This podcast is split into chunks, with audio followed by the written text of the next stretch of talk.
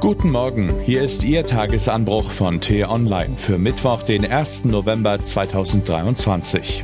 Was heute wichtig ist. Eine bittere Erkenntnis aus dem Bosnienkrieg wird plötzlich wieder relevant. Geschrieben von T-Online-Chefredakteur Florian Harms und am Mikrofon ist heute Axel Bäumling.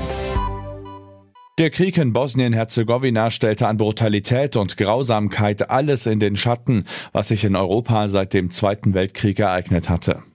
Es wird Sie wahrscheinlich nicht überraschen, wenn ich Ihnen verrate, dass das Verhältnis der Volksgruppen in Bosnien-Herzegowina bis heute vergiftet ist. Und nun fragen Sie sich vielleicht, warum ich heute auf die Groll der 90er Jahre zurückkomme. Haben wir nicht schon genug furchtbare Nachrichten? Erleben wir nicht genug Schlimmes in unseren eigenen Tagen? Das ist wohl wahr, aber das Nachspiel des Balkankonflikts hat uns etwas mitzuteilen. Eigentlich ist er vorbei und doch wieder nicht. Das Misstrauen, das jeder empfindet, der die Leute aus dem Nachbardorf mit Kalaschnikows auf sich zustürmen sah, ist noch da. Das Wissen, dass unter den Menschen in der Nähe Mörder, Vergewaltiger und Kriegsverbrecher wohnen, entfaltet seine zersetzende Wirkung noch immer. Der Horror in Bosnien erzählt uns eine simple, aber grundlegende Lektion. Ein herkömmlicher Krieg einerseits und einer, der mit Massakern geführt wird, andererseits. Das sind zwei unterschiedliche Zustände. Irgendwann schweigen die Waffen, aber mit einem Frieden, der den Namen verdient, ist es nach solchen Gräueltaten auf Dauer vorbei. Deshalb sind die grausamen Geschehnisse auf dem Balkan leider nicht nur für die Bewohner der Region oder für Geschichtsinteressierte relevant.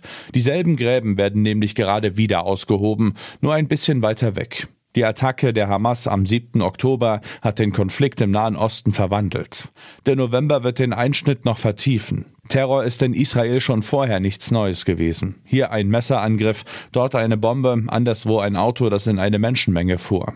Aber das Massaker im Süden des Landes hat jedem Israeli glasklar vor Augen geführt, was ihnen blüht, wenn die andere Seite einmal die Oberhand gewinnen sollte. Die Vernichtung des jüdischen Staates und seiner Bewohner ist keine Rhetorik, derer sich die Hamas nur in Sonntagsreden bedienen. Die Bedrohung ist existenziell, konkret und nun erstmals in die Realität umgesetzt worden. Angesichts dessen bleibt für feinsinnige Unterscheidungen zwischen den Mördern und der Gesellschaft, der sie entstammen, in Israel kein Platz. Konkret bedeutet das, die Perspektive eines friedlichen Zusammenlebens oder gar eine Zwei-Staaten-Lösung ist nicht mehr nur auf unbestimmte Zeit vertagt wie vor dem Massaker, sie ist vom Tisch.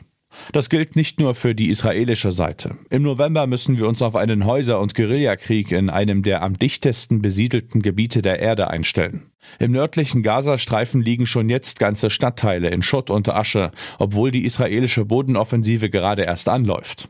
Es sind furchtbare Szenen und horrende Opferzahlen zu erwarten.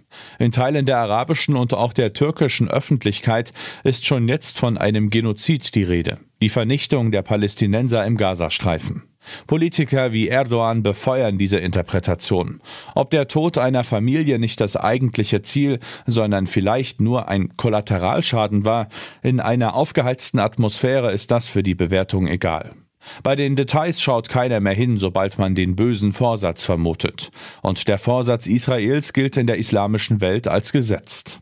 Das hat Konsequenzen, auch hierzulande. Die islamistische Terrorgefahr wird vermutlich wieder steigen, weil in der schlichten Logik, die sich in den sozialen Netzwerken verbreitet, am Ende der Westen schuld am Sterben im Nahen Osten ist. Diesem Risiko sind wir jedoch nicht hilflos ausgeliefert. Der Hass auf Israel, der in Deutschland in arabisch- und türkischstämmigen Milieus um sich greift, basiert in der Regel nicht auf eigenen Erfahrungen, sondern ist von Propaganda, WhatsApp und TikTok-Filmchen getrieben und deshalb überwindbar, auch wenn es nicht leicht fällt. Mit politischer Bildung, mehr Ressourcen für Schulen und verstärkter Integration kann Deutschland seiner historischen Aufgabe gerecht werden. Denn die erschöpft sich nicht in der Solidarität mit Israel, die Teil unserer Staatsräson ist. Auch dem Hass entgegenzuwirken gehört zu unserer Aufgabe. Das bedeutet, den Kontrahenten, wenn auch nur denen in unserem Land zu ermöglichen, die Auseinandersetzung mit den Augen der anderen zu sehen.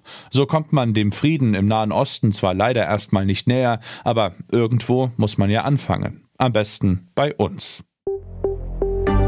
Was heute wichtig ist. In Deutschland schlummert man bei Digitaldingen den Schlaf der Ahnungslosen, in Großbritannien ist man weiter. Die Regierung lädt heute in Bletchley Park zum weltweit ersten Gipfel über die Risiken der KI. Die Ampelregierung will mehrere Regeln beschließen, die Asylbewerbern den schnelleren Zugang zum Arbeitsmarkt ermöglichen. Auch härtere Strafen für Schleuser stehen auf der Tagesordnung. Außerdem will das Kabinett die Verlängerung der Energiepreisbremsen für Gas und Strom über das Jahresende hinaus durchwinken. Da muss aber erst noch die EU-Kommission zustimmen.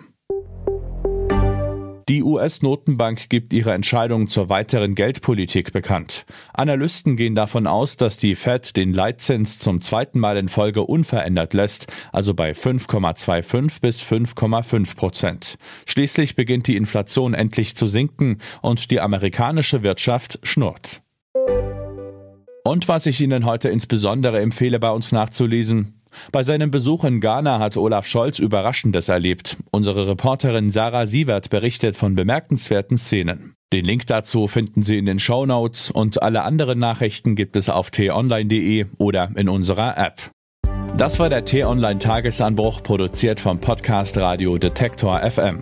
Uns gibt's auch morgen wieder und am Wochenende blicken wir im Podcast Diskussionsstoff in einer tiefgründigen Analyse auf ein aktuelles Thema. Hören Sie mal rein. Vielen Dank fürs Zuhören und Tschüss. Ich wünsche Ihnen einen schönen Tag. Ihr Florian Harms.